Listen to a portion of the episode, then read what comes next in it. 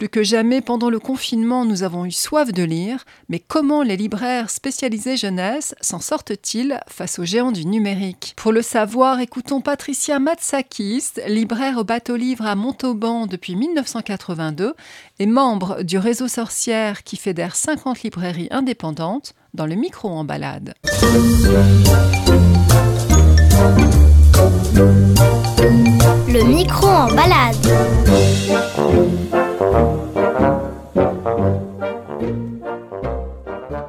La réouverture de la librairie, quasiment tous m'ont dit Mais quel plaisir de revenir, vous nous avez manqué. Ça exprimait forcément que c'était quelque chose de nécessaire la lecture. Il s'est passé de très belles choses pendant le confinement sur les réseaux sociaux. J'ai une cliente, elle venait déjà à la librairie quand elle était petite et elle a continué à venir avec ses propres enfants. Elle s'est positionnée en chevalier blanc et elle a décidé qu'elle allait sauver la librairie. C'est une nounou. Elle a envoyé à tout son réseau euh, de parents, d'amis, un appel pour que les gens euh, puissent me commander des livres. Et quelques retours que j'ai eus ont été très gratifiants. J'ai eu une cliente qui n'avait pas l'habitude de venir dans les librairies. Elle m'a contactée, elle m'a donné quelques éléments pour ses enfants, un garçon de 8 ans qui ne lisait pas et une petite fille de 5 ans. Je suis allée à la librairie, proposition par mail ensuite, et euh, une semaine après, la commande est tombée. Je l'ai livrée sur son lieu de travail pendant le confinement et nous avons beaucoup échangé par rapport à la lecture. Après le confinement, elle est revenue avec ses enfants et j'étais heureuse de découvrir que son petit garçon de 8 ans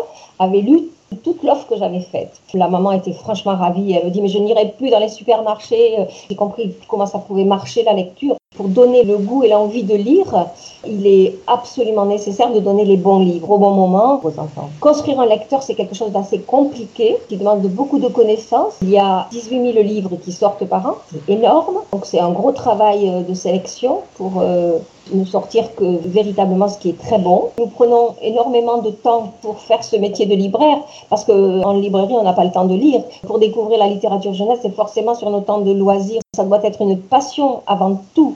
Aujourd'hui, en tous les cas, pour ma librairie, c'est les grandes plateformes qui ont fait beaucoup de mal. Beaucoup plus que des Cultura ou des, espaces culturels Leclerc. Il faut reconquérir ces clients qui ne sont pas toujours au fait euh, de la loi sur le prix unique du livre. Le livre, il est partout pareil, au même prix. Pendant le temps où Amazon était fermé, les sorcières ont une plateforme euh, de vente en ligne et la plateforme a explosé. La différence avec euh, les grandes plateformes, c'est qu'il y a un coût pour les frais de port. La loi sur le prix unique du livre ne suffit plus si on n'est pas véritablement aidé avec des vraies réponses à nos besoins, on finira par ne plus avoir que quelques grosses librairies dans les grandes villes et puis point. À Montauban, nous avions euh, huit librairies dans les années 80, euh, il n'y a plus que deux librairies. Si aujourd'hui, en jeunesse, on ne forme pas des lecteurs, je ne suis pas sûre que l'avenir des librairies adultes soit pérenne. C'est Michel Tournier qui disait qu'un bon livre est bon pour tous. C'est très vrai.